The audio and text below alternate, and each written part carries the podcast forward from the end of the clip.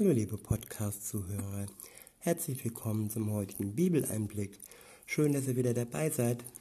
Ich werde euch heute ein paar Verse aus dem ähm, Buch Prediger vorlesen. Das Buch steht im Alten Testament und ich lese euch aus dem fünften Kapitel vor. Ich benutze heute die Übersetzung Gute Nachricht.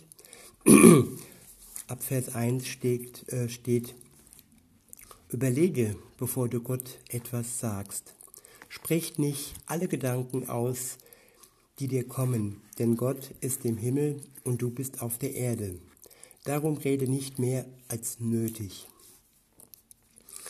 Als ich diesen Vers zuerst gelesen habe, eben da war ich ein bisschen verwundert und dachte mir, ähm, ups, wie, ich muss aufpassen, was ich sage.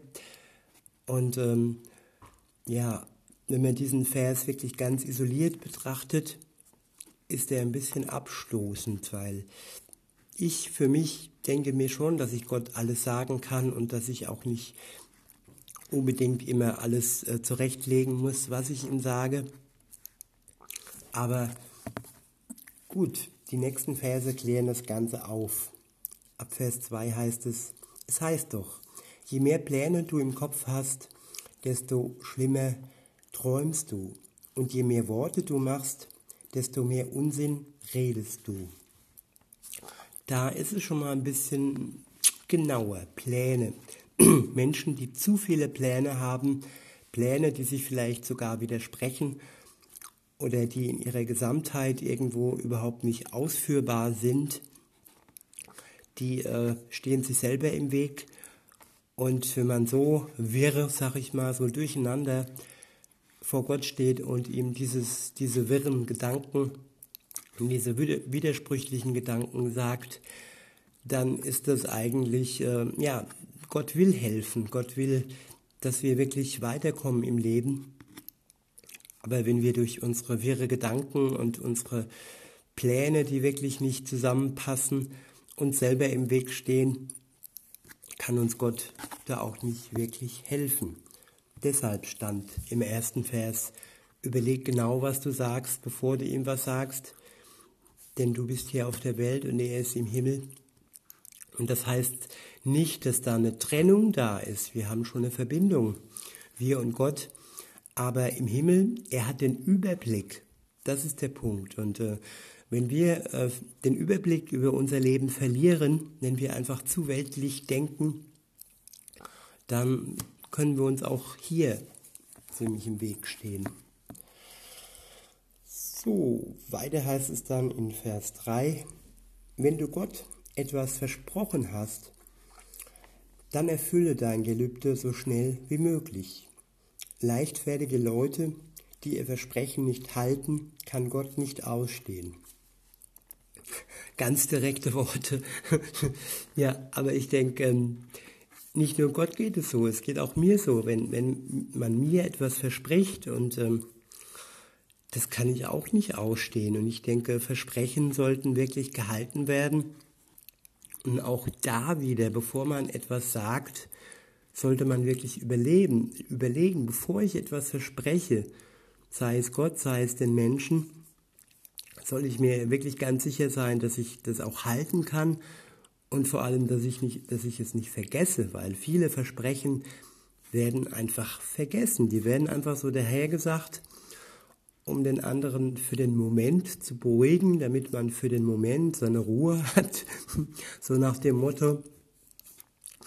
Aber es geht nicht nur um den Moment, es geht um Zuverlässigkeit, es geht um Treue, es geht um Stetigkeit. Und wenn man dann leichtfertig etwas verspricht, was man nicht halten kann, das äh, zeigt nicht gerade, zeugt nicht gerade eines von einem guten Charakter. Und das kann Gott nicht ausstehen. Weiter heißt es dann in Vers 4, keine Versprechungen machen ist besser als etwas versprechen und es dann nicht halten. Sieh dich vor, dass du nichts Ungerechtes sagst. Hast du es doch getan, so behaupte nicht, vor dem Priester, es sei dir nur so herausgerutscht? Oder willst du, dass Gott zornig auf dich wird und deine Arbeit misslingen lässt? Ich wiederhole nochmal den Vers. Sieh dich vor, dass du nichts Unrechtes sagst. Hast du es doch getan, so behaupte nicht vor den Priestern, es sei dir nur so herausgerutscht. Oder willst du, dass Gott zornig auf dich wird und deine Arbeit misslingen lässt? Ich finde auch der Vers ist ein Vers, der total bedeutsam ist. Alles ist bedeutsam, was in der Bibel steht, aber der Vers berührt mich sehr. Und gerade dieser Satz, äh, dass man sagt, das ist mir so herausgerutscht, ist ein bisschen veraltet. Ähm, modern ist eher, das war doch nur Spaß. Dass man Menschen verletzt und dann sagt, das war doch nur Spaß. Und das macht nicht nur den zornig, dem es gesagt wird, sondern es macht vor allem auch Gott zornig.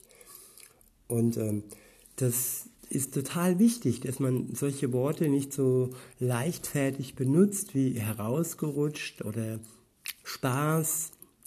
Nee, wenn es passiert und wenn wir andere verletzen, wenn wir Gott verletzen, dann müssen wir dazu stehen. Dann müssen wir sagen, okay, das war nicht in Ordnung. Dann müssen wir wirklich sagen, von Herzen sagen, es tut mir leid.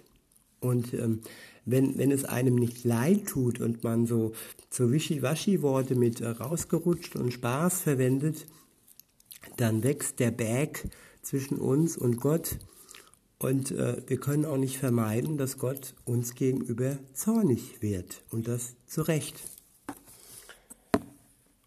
Und weiter geht es dann in Vers 6, dort steht, viele Träume Viele, viel Träumen führt zu viel Sinnlosigkeit. Viel Träumen führt zu viel Sinnlosigkeit. Viele Worte auch. Darum nimm Gott ernst. Ich wiederhole nochmal den Satz. Viel Träumen führt zu viel Sinnlosigkeit. Viele Worte auch. Darum nimm Gott ernst. Es geht hier wiederum nicht darum, dass man Träume, Visionen nicht ähm, haben darf.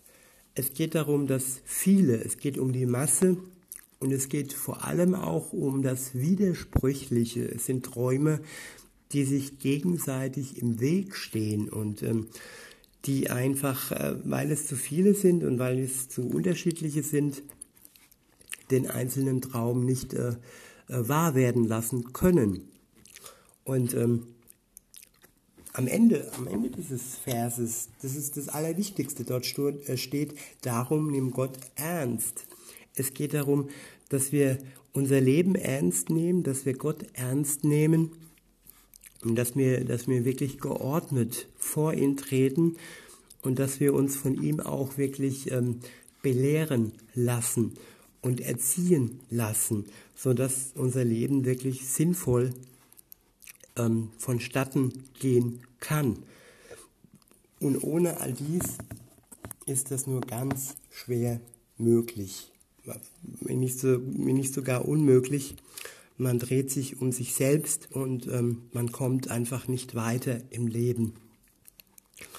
Und ähm, wenn, wenn du einfach vor Gott trittst und ihn darum bittest, bittest, dass er dir zeigt, welche Pläne wirklich nicht logisch sind in seinen Augen und welche Pläne nicht äh, seinem Willen entsprechen, weil er und sein Wille ist gut für dich. Und wenn es nicht äh, in seinem Willen ist, dann ist es auch nicht gut für dich und nicht gut für mich. Insofern sollten wir immer täglich fragen, was möchte Gott von meinem Leben? Und was, mich, was bringt mich weiter mit Gott? Und dann, wenn ich das weiß, dann kann er mich ausstatten und ausrüsten mit seinem Geist, mit seiner Kraft. Und dann kommen wir auch voran im Leben. In diesem, in diesem Sinne wünsche ich euch noch einen schönen Tag und sage bis denne.